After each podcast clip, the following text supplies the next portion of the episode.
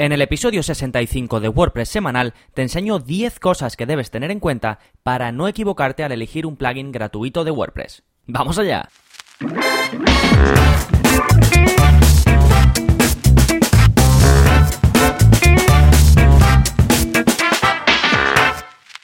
Hola, hola, soy Gonzalo de Gonzalo Navarro.es y bienvenidos a WordPress Semanal, el podcast en el que aprendes WordPress de principio a fin, porque ya sabes que no hay mayor satisfacción que la de crear y gestionar tu propia página web con WordPress. Y yo estoy aquí, este podcast y todo el contenido de mi web es precisamente para ayudarte a conseguirlo. Y el tema de este programa va un poquito en esa línea y yo creo que te puede hacer un poquito más autosuficiente en uno de los aspectos más importantes dentro de WordPress, que es cómo buscar plugins. Así que te voy a hablar de 10 cosas a tener en cuenta para elegir plugins de WordPress gratuitos. Pero como siempre, primero te voy a hablar de qué está pasando en gonzalonavarro.es esta semana y muy sencillito, un nuevo vídeo de la zona código como cada semana y en este caso te enseño a crear destacados o call to actions o llamadas a la acción sin necesidad de usar plugins. Como todo lo que hacemos en la zona código es todo sin plugins y además muy sencillito, solo tenéis que seguir los pasos y os dejo el código para que lo copiéis y lo peguéis. Y en este caso es algo fundamental, crear destacados, llamadas a la acción es, es muy muy muy útil. El vídeo está enfocado a que podáis crear digamos dos tipos de cosas. Uno,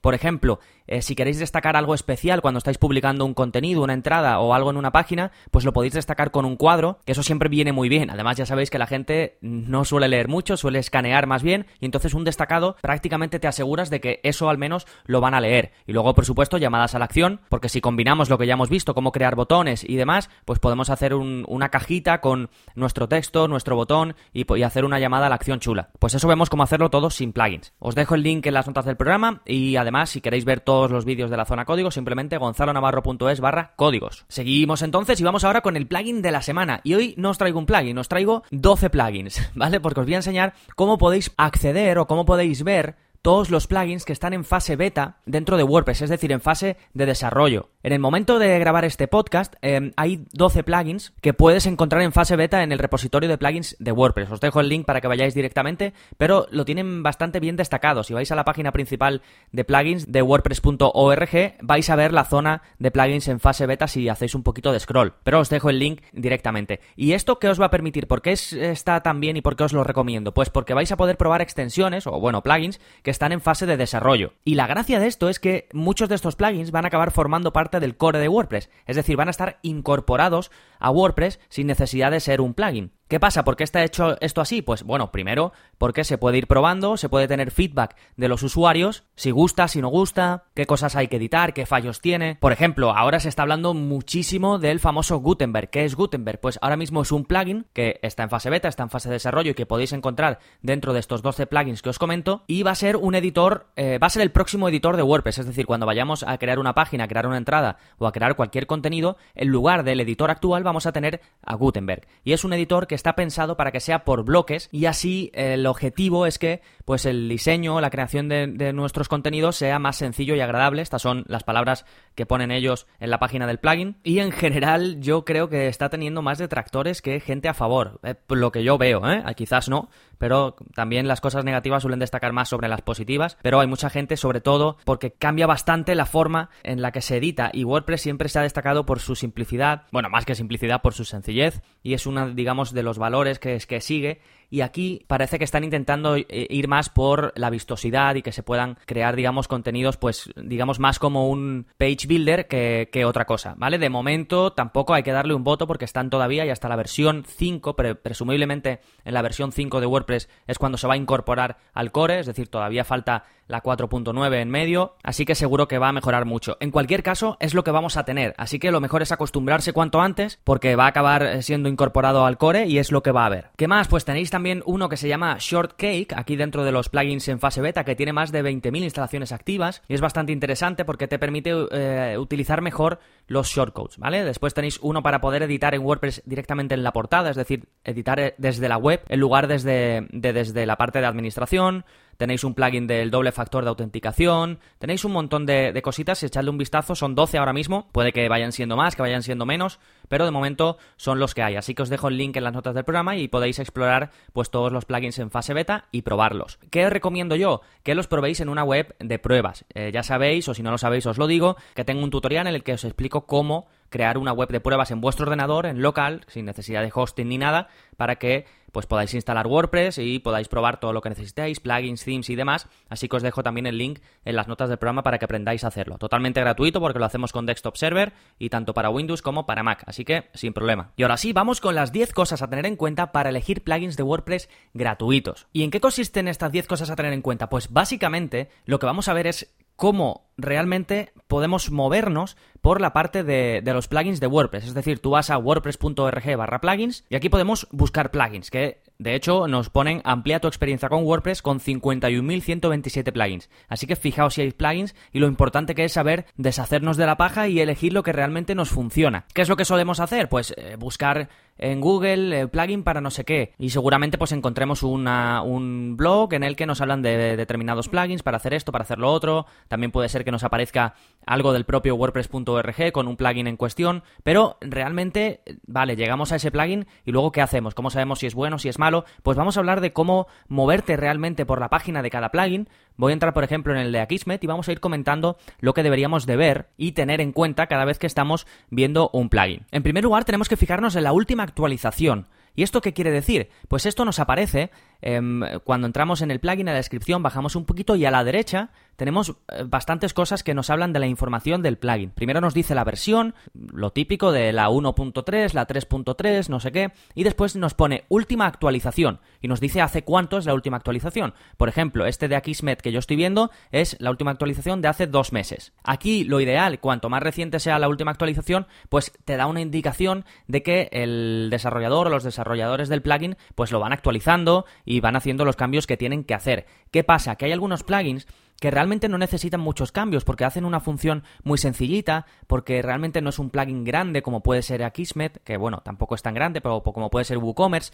u otros plugins que sí que necesitan, eh, digamos, pues estar actualizados constantemente. Pero hay otros que no, que hacen cositas más sencillas y que a veces ha podido pasar incluso un año sin necesidad de que haya sido actualizado. Pero bueno, ahí sí que hay que tener un poquito de cuidado y asegurarnos de que al menos el plugin está siendo mantenido, que vamos a ver ahora más claves para poder analizar eso. Segunda cosa que podemos tener en cuenta, la parte donde pone probado hasta, es decir, vamos a comprobar si el plugin está probado con la última versión de WordPress. En esta parte de la derecha donde viene toda esta información que os comento, pues viene esto, dice probado hasta, y en este caso de Akismet dice hasta la versión 4.8 de WordPress, es decir, está a la última con WordPress. Esto también nos da una indicación de si el desarrollador está, digamos, encima del plugin. ¿Por qué? Porque realmente esto, el desarrollador lo único que tiene que hacer es escribir en su, en su plugin que es, compatible con la última versión de WordPress. Lo lógico es que el desarrollador pruebe que realmente es, es compatible con la última versión, pero en cualquier caso te está demostrando que el desarrollador al menos está encima y está actualizando eso y te dice que está aprobado hasta la última versión de WordPress. A ver, si acaba de salir, por ejemplo, la última versión hoy, pues a lo mejor, pues no, en lugar de la 4.8 pone probado hasta la 4.7, pero bueno, tú sabes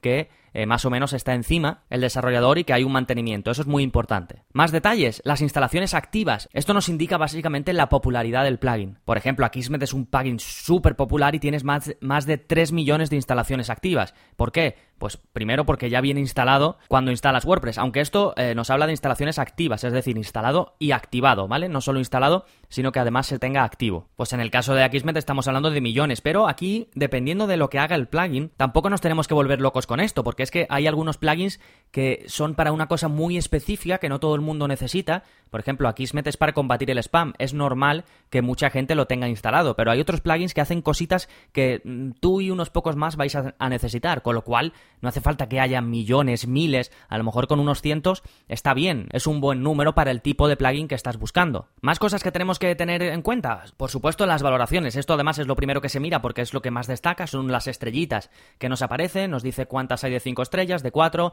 y así hasta 1. Y cuantas más tenga, mejor, porque aquí puede ocurrir lo típico, pues que te buscas a 10 amigos que lo valoren, pero bueno, esto es normal, esto pasa con todo, simplemente pues aquí cuantas más valoraciones haya, eh, mejor. Y después tenemos eh, las reseñas o los comentarios comentarios, que esto es el comentario que ponemos cuando hacemos la valoración de las estrellas. Es decir, ponemos, eh, imagínate, tres estrellas y debajo ponemos un comentario. Pues esta parte es muy interesante y realmente no viene visible de un vistazo, sino que tenemos que darle en la zona de valoraciones, tenemos que darle a ver todas. Y ahí, cuando le damos a ver todas, ya sí que podemos ver primero un título con las estrellas y si hacemos clic en el título, pues ahí vamos a poder ver em, el comentario de la persona. Esto es importante, yo recomiendo ver sobre todo pues las que tienen cuatro, las que tienen tres, porque son buenas eh, valoraciones pero te van a decir también las cositas que no le han gustado y así te puedes hacer más idea de, pues, eh, si a lo mejor el plugin no te da lo que tú buscabas justo, así ya no te hace falta siquiera instalarlo, ¿vale? Esta ha sido la quinta cosa que podemos prestar atención. Vamos con la sexta, que es eh, saber sobre el desarrollador. Cuando tú bajas abajo del todo de la página del plugin, ves colaboradores y desarrolladores. Y ahí te van a salir, si hay uno, si hay dos, te van a salir los principales y después si le das a mostrar más, pues te van a salir todos los que de alguna forma han colaborado, porque hay plugins, por ejemplo, los más grandes sobre todo, han colaborado mucha gente. Aquí que estoy en el de Akismet,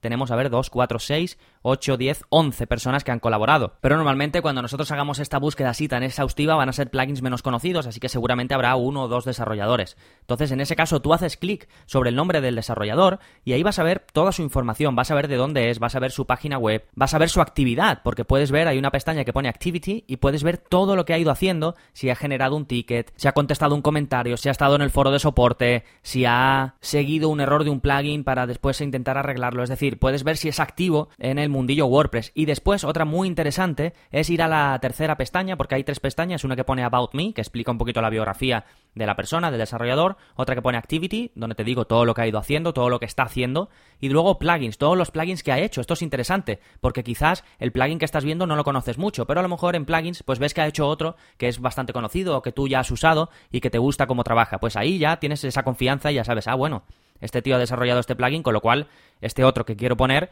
eh, seguramente sea bueno, ¿vale? Así que muy importante, así conocemos la persona que ha hecho el plugin que estamos pensando si instalar o no. Más información extra. Encima de de esta parte donde te digo que sale el desarrollador, tenemos como una, especie de, pestañas de desplegables que nos dan una información extra. Esto, dependiendo del plugin, va a haber más o menos cosas. Viene a ser un poco las preguntas frecuentes, pero se utiliza también para dar otra información. Por ejemplo, ahí se suele poner cómo se instala el plugin. Ahí lo normal es que ponga que simplemente vayas a tu WordPress y que lo puedes instalar desde allí directamente, o que también puedes descargarlo y subirlo de forma manual. Pero hay algunos plugins que tienen cosas específicas que hay que hacer y que son un poco, pues que hay que hacer algún retoquito más, pues a lo mejor esto a ti no te interesa hacer y ya directamente eh, descartas el plugin. Otra cosa muy interesante, si hay alguna demo del plugin. ¿Esto qué te va a decir? Pues si hay una demo es que se lo están currando, ¿vale? Que además de que el plugin es gratuito, tienes una demo para probarlo. Esto no es muy común. ¿Por qué? porque normalmente los plugins gratuitos pues el soporte es peor. Normalmente, ¿eh? no siempre, pero eh, muchas veces el soporte es peor, no tienes una demo para probarlo antes de instalarlo, pero por ejemplo si encuentras una demo ya sea en la descripción del plugin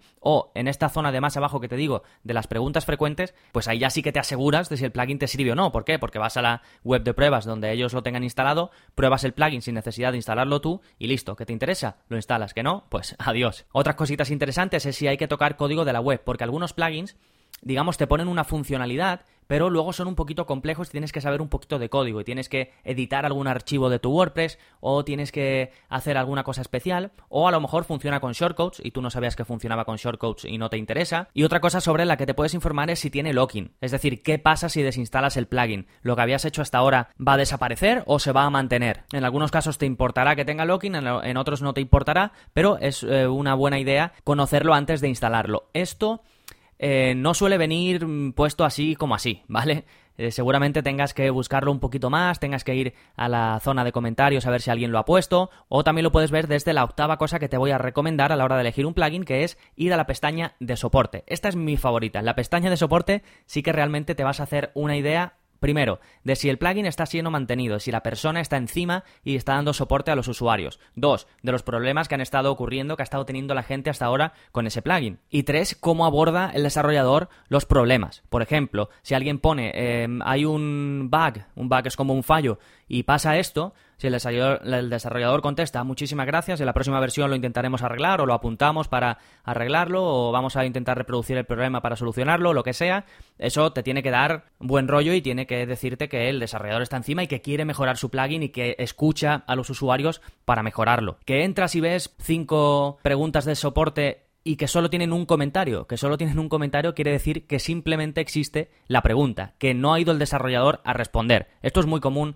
en plugins gratuitos y quiere decir que el desarrollador no le está dando soporte o que al menos no lo está haciendo de forma rápida. Aquí también fíjate en la descripción del plugin porque a veces en la descripción te pone el soporte no lo damos desde WordPress. Para soporte entra en nuestra web y eh, desde ahí te daremos soporte. A veces hacen esto, ¿vale? En lugar de dar soporte desde el propio WordPress, desde la pestaña de soporte del plugin de WordPress, pues lo hacen desde su web. Esto también es una cosa que puedes tener en cuenta que quizás, aunque no contesten ahí, sí que contestan en su propia página web. Así que el soporte es una de mis partes favoritas porque puedes recabar muchísima información de qué, de cómo va el plugin, de si los desarrolladores están encima, si no, ¿vale? Esto es un muy buen indicador de si eh, debes elegir este plugin o no.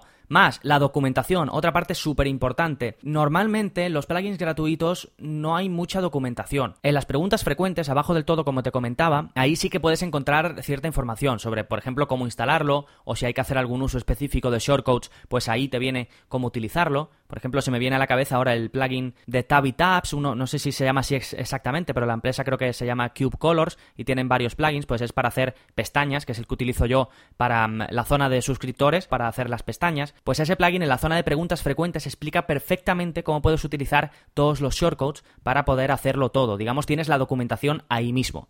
De hecho, yo he ido a su web a buscar la documentación y no es más extensa que la que puedes encontrar en la propia página del plugin. En este caso, el plugin eh, que tiene una versión gratuita, sí que lo ves que tiene mucha información, que tiene soporte y que tiene de todo. Es decir, este, es muy completa la página de este plugin, pero ¿qué pasa? Que es un plugin freemium que también tiene una versión de pago. Entonces, el desarrollador es normal que esté más encima y que esté todo más cuidado. ¿Por qué? Porque ese plugin da pie a que tú compres el plugin de pago. Entonces, también esa es otra diferencia. Cuando son freemium suele tener más soporte, más documentación, más de todo que cuando son gratuitos. Esto digo suele, ¿eh? que no es siempre así, pero simplemente para que os hagáis un poquito una idea general. Así que este, este era la novena cosa a la que tienes que prestar atención, que el plugin tenga documentación, porque si no, muchas veces vas al plugin y dices, ¿esto cómo se usa? ¿Dónde voy ahora? ¿Vale? Así que la documentación es muy importante. Y por último, ya fuera de todo esto, de entrar en la página del plugin, del desarrollador, de no sé qué, de no sé cuánto, Google y YouTube. Pero ¿cuándo haría yo este décimo y último paso? Después de haber hecho todo lo demás, ¿vale? Primero infórmate, míralo tú mismo, porque te vas a hacer una idea propia, ¿vale? Si vas directamente y buscas en Google, ya te están dando una idea que no es tuya, ¿vale? Mientras que si tú lo miras, tú lo,